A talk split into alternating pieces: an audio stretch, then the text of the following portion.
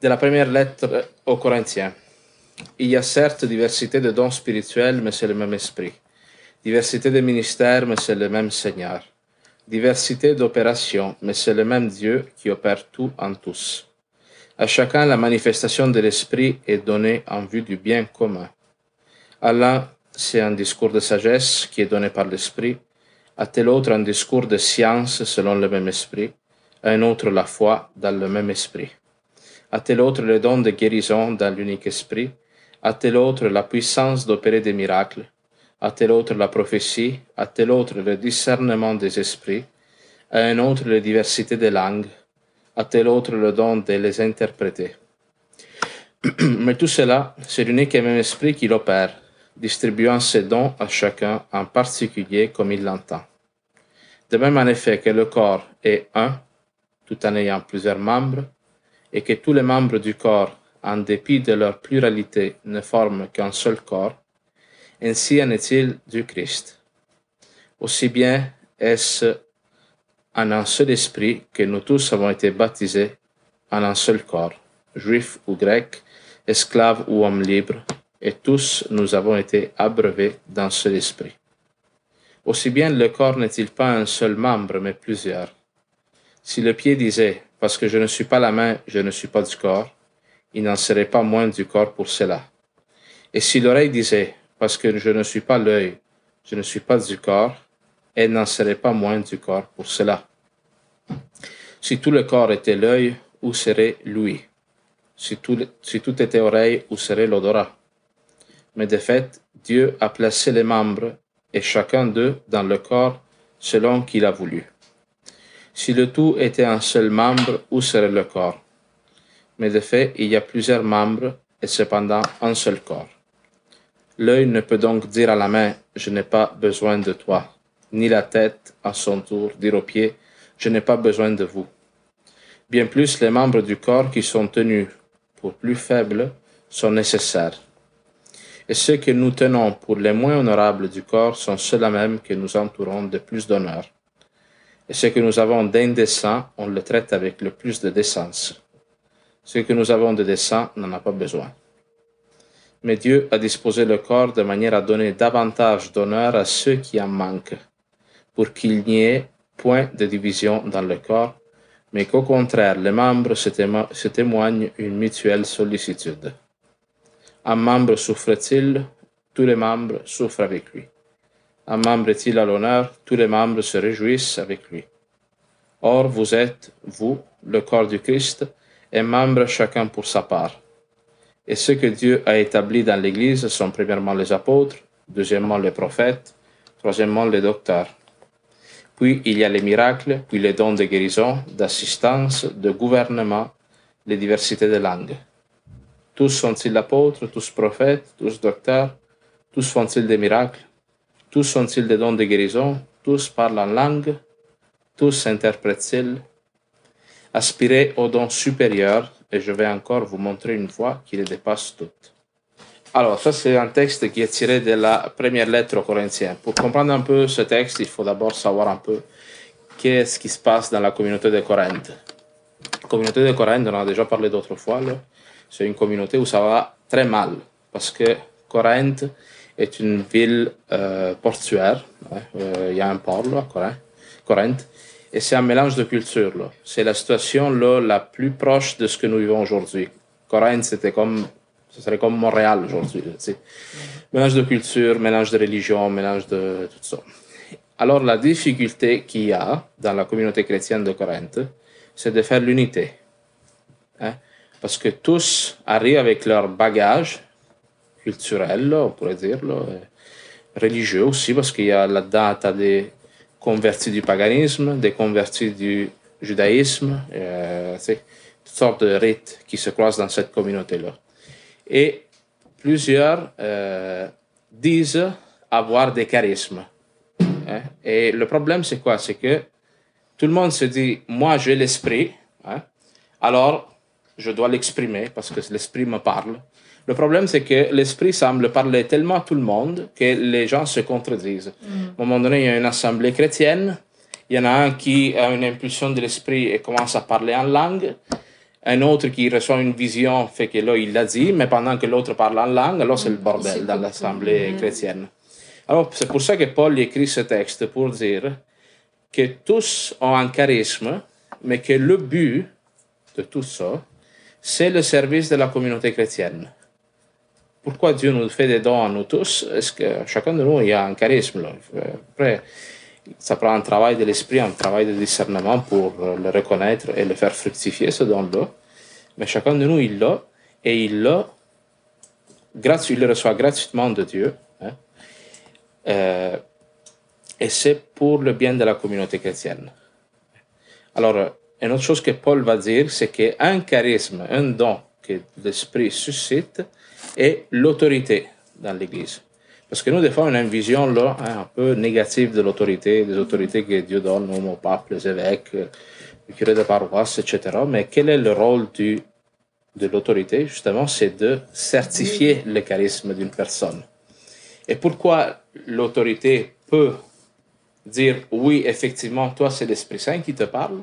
Parce que c'est le même esprit qui suscite l'autorité, qui parle à la personne en question et qui lui dit, oui, c'est ça.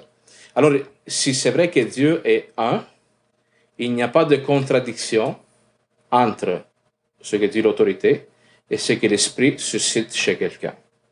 Alors voilà pourquoi, parce que ça, ça aide un peu, je pense que c'est important de le dire, parce que sinon, on tombe dans une forme de cléricalisme. Tu sais. C'est le prêtre ou l'évêque ou le pape qui, qui gouverne, mais pourquoi Si ce n'est pas selon cette confiance-là que nous avons de l'Esprit Saint, on ne peut tomber dans, que dans une mauvaise compréhension de ce qu'est l'autorité. L'autorité, il y a des hommes, des femmes aussi qui l'ont, parce que Dieu la leur donne, encore une fois, pour le service de la communauté.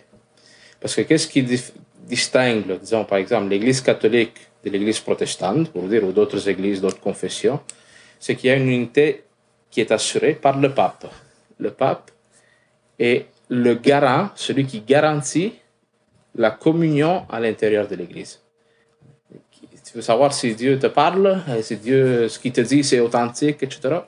Tu dois demander à Pierre. Parce que Dieu a donné à Pierre l'autorité de, lier et de délier, comme il dit, hein, et de, pardonner Hein, cette autorité-là, Pierre, que, que, le avait, Dieu la délègue à Pierre et à ses successeurs pour euh, continuer ce travail-là. Alors, vous avez entendu aussi dans le texte, on dit que euh, chacun y a son charisme. Là aussi, euh, si nous, on a clair dans, notre tête, c'est que le but n'est pas ma reconnaissance, ma carrière, disons, ma, l'estime de soi, mais c'est le but, c'est le service à la communauté chrétienne, tu acceptes ta place. Hein, parce qu'on le dit, le pied pourrait bien dire Non, moi je suis pas le pied, je suis l'œil. Mm. Le pied, lui, il sent pas bon, le problème. Il pourrait dire bon, je, je, vais être cool comme l'œil. Mais non, lui, il est essentiel et il doit euh, s'accepter. Alors, Là aussi, devons le voir, non Qu'est-ce qui brise la communion dans la communauté chrétienne quand le fait de vouloir être le premier? Ça, c'est un problème qui était présent même dans la mm. communauté euh, des apôtres. Tu sais, on dit, les apôtres marchent avec Jésus et ils commencent une discussion qui d'entre nous est le premier? Est-ce Pierre? Est-ce que c'est André? Est-ce que c'est un tel? Et Jésus-Christ, il dit ah, il prend un petit enfant et le place au milieu d'eux hein, et il dit le plus grand du royaume des cieux est celui qui est le plus petit. Et Jésus-Christ a fait même ce geste au lavement des pieds, de s'abaisser, de les servir, et par cet acte de service-là, de leur montrer que euh, la, la sequela Christ, la suite du Christ, c'est de se faire petit. De, ça, je l'ai vu, était aussi dans le cahier des cinq essentiels, là. je ne me rappelle plus dans quel chapitre, mais le serviteur considère l'autre supérieur à soi, pas son égal. Là. Son égal, ça, c'est une forme d'humanisme que nous on a, là, supérieur à soi. Ça, ça prend l'esprit de Jésus-Christ. Hein? Euh, Jésus-Christ, qui, lui qui était Dieu, hein, il s'est fait plus petit que nous autres. Il s'est fait notre serviteur, s'est mis à nos pieds. Ça, ça prend vraiment l'esprit de Jésus-Christ parce que ça va contre la mentalité commune qui dit, qui dit que tu dois te respecter, que tu dois prendre tes vacances, que tu dois, tu dois prendre tes vacances, mais quand tu prends tes vacances, tu le fais pour pouvoir mieux servir après, ou tu le fais pour toi-même. Hein? Alors, c'est toujours euh, avoir l'autre et le service de Jésus-Christ comme euh, le nord un peu, là, qui nous indique euh, où aller. Et autre chose, c'est ça, parce que si je reviens à mon pied qui ne veut pas être le pied, qu'est-ce qui se passe? C'est fondamental. un corps auquel manque un membre est encore handicapé, qui souffre. Alors ça, ça nous aide à comprendre aussi euh, l'importance de chaque membre dans la communauté. Ici, à soir, là, on est une communauté rassemblée, une petite communauté. S'il n'y en avait pas un qui est absent, c'est évidemment que chacun a ses raisons, mais, mais le corps souffre parce que le Seigneur, il nous appelle à nous tous à nous sanctifier ensemble. Si Dieu vous met ensemble, c'est parce qu'il a un plan avec vous. Et, et, et, euh, et la communion, justement, est possible entre nous parce que nous partageons le même esprit. nous tous, vous êtes, vous êtes tous différents. Des caractères différents, des histoires différentes, des goûts différents. L'unique chose qui est la même chose, c'est l'esprit de Jésus-Christ. Alors, c'est ce même esprit hein, qui nous oriente tous d'un commun accord vers le service de l'Église. Alors voilà pourquoi il est nécessaire de le demander cet esprit-là, hein, de laisser toute la place pour qu'il nous unifie et qu'ensemble nous puissions rendre ce service qui est euh, l'évangélisation. D'ailleurs, dans le cahier des cinq essentiels, après le service arrive l'évangélisation. Après le service, ça se décline de toutes les manières que vous connaissez, que ce soit dans le service liturgique, le service d'évangélisation, le service de charité, le service, euh, non, différentes manières. Et c'est là que, en, vous basant aussi sur votre histoire, hein, que vous devez discerner, vous le savez probablement aussi déjà, à quoi Dieu vous appelle. Hein. Parce que tous sont des charismes les simples euh, membres de la communauté sans fonction, ça n'existe pas. C'est celui qui arrive, s'assoit le dimanche à la messe et qui dit Moi, je fais rien. Non, non parce que l'Esprit Saint t'est donné en vue d'un service. C'est pas juste pour toi. Pas juste pour toi. Et ensuite, Paul il dit, finit en disant Aspirez au don supérieur, je vais encore vous montrer une voie qui dépasse toutes. Et c'est quoi là, je ne l'ai pas lu, mais si vous lisez le chapitre 13, le charisme par excellence, c'est la charité. Et après, il continue. Hein. Quand je parlais les langues des hommes et des anges, si je n'ai pas la charité, je suis comme un airain, un cymbale qui retentit. Euh, si je n'ai pas la charité, je pourrais jeter mon corps aux flammes, cela ne vaut rien, etc. La charité, la, la charité, c'est quoi? C'est l'amour. La nature, l'amour qui est la nature même de Dieu. Dieu est amour c'est l'essence même de Dieu qui est l'amour. Alors quand nous on s'ouvre à l'Esprit Saint, on reçoit de Dieu sa nature et sa nature nous porte à nous tourner vers l'autre, hein, comme Jésus-Christ. Jésus-Christ, c'est sa nature que de se donner. C'est son être même. L'amour le porte, le Père, le Fils et l'Esprit Saint, à regarder l'humanité, à se tourner et à donner la vie dans l'acte de la création et ensuite la racheter par l'œuvre du Christ. Quand l'homme s'égare dans le péché, Jésus-Christ accomplit une nouvelle création avec l'homme en lui redonnant la vie par la passion et la résurrection. D'ailleurs, avec cela, je termine. Euh, là, je, passe juste à un autre texte, rapide. Dans l'Ancien Testament, il y a un passage dans Isaïe qu'on appelle le cantique du serviteur de Yahvé, celui qui sert Yahvé. Ce texte commence euh, je ne le dirai pas parce que c'est trop long. Peut-être que si vous avez le temps à la maison, mm-hmm. à partir du chapitre 49 d'Isaïe, euh, vous continuez. Là, en tout cas, ça arrive jusqu'à 53. Euh, mm-hmm. Isaïe a une vision d'un homme qu'on appelle le serviteur de Yahvé. Et cet homme commence sa mission en prêchant, en annonçant la bonne nouvelle. Mais cet homme rapidement est refusé et ils vont le, euh, le persécuter. On dit qu'ils vont le crucifier. Non, on dit pas qu'ils vont le crucifier, ils vont, ils vont lui cracher dessus, lui arracher la barbe. Mais que dans le fait d'accepter ce traitement-là, cet homme rend service à Dieu. Au chapitre 53, on dit Qui a cru ce que nous entendions dire? Comment Comme surgeon, il a grandi devant lui, comme une racine en terre aride, sans beauté ni éclat pour attirer nos regards, et sans apparence qui nous eût séduit, objet de mépris, abandonné des hommes, homme de douleur, familier de la souffrance. comme quelqu'un devant qui on se voile la face. Méprisé, nous n'en faisions aucun cas. Or, ce sont nos souffrances qu'il portait et nos douleurs dont il était chargé. Et nous, nous les considérions comme punis, frappés par Dieu et humiliés. Mais lui, il a été transpercé à cause de nos crimes, écrasé à cause de nos fautes. Le châtiment qui nous rend la paix est sur lui. Et dans ses blessures, nous trouvons la guérison. Ça, c'est Isaïe 53, de 1 jusqu'à 6. Ultimement, quel est, à part, on l'a dit, les différents services, l'évangélisation, la, la, charité, etc. Mais c'est quoi le service par excellence que le chrétien a à rendre? C'est prendre sur soi le péché des autres. Ça, c'est être comme Jésus-Christ. Hein? Que toi, dans ta famille, tu es chrétien et tu acceptes pour le salut, pour son salut, le mépris, je fais un exemple, le mépris de ton mari.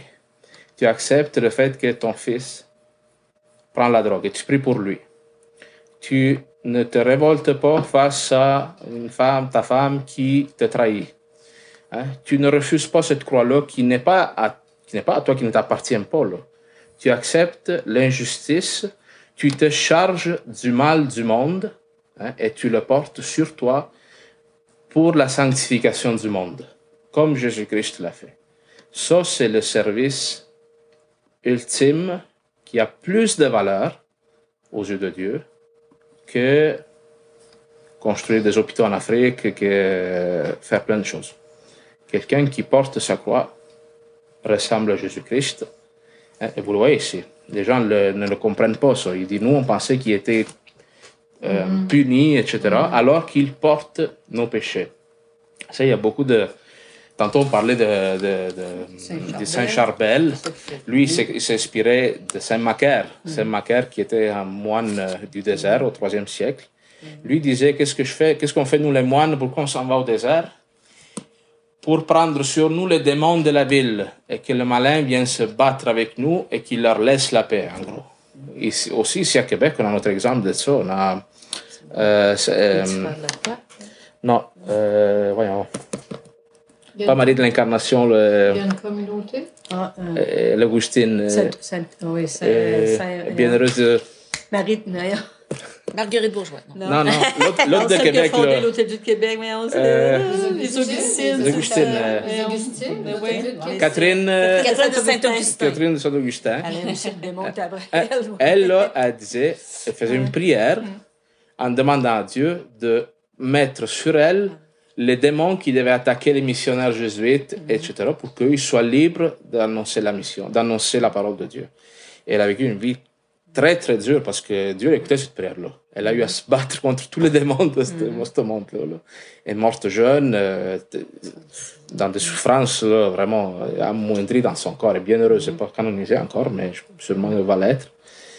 Alors, ça, c'est la mission du chrétien. C'est l'Église, est-ce qu'elle demande encore ça à des, ben, à des chrétiens, mais des chrétiens, mm. de prendre, de, de, de, faire un genre de, de prière de ce genre-là. C'est comme, il faut être fort, faire une prière ben, de genre. Ça, justement, elle a reçu ce charisme-là de Dieu. Elle a discerné dans sa mission, Mm-hmm. dans sa vie, que c'est ce à quoi Dieu l'appelait. Après, il faut être fait fort là, pour se- porter sur soi le combat de tous les missionnaires là, de la Nouvelle-France. tu sais. Mais nous, chacun de nous, euh, nous, on, on évangélise pour faire connaître Jésus-Christ au monde. Mais quand l'autre refuse ta parole, ta prédication, qu'est-ce qu'il reste à faire? De prier, À pour cette prier pour lui, puis accepter, accepter son refus, accepter son mépris, accepter son... Parce que c'est ça qui parle. Quelqu'un qui se fait mépriser et qui ne répond pas au mal avec le mal. C'est là que tu ressembles à Jésus-Christ. Alors ça, c'est le service que nous avons à rendre au monde.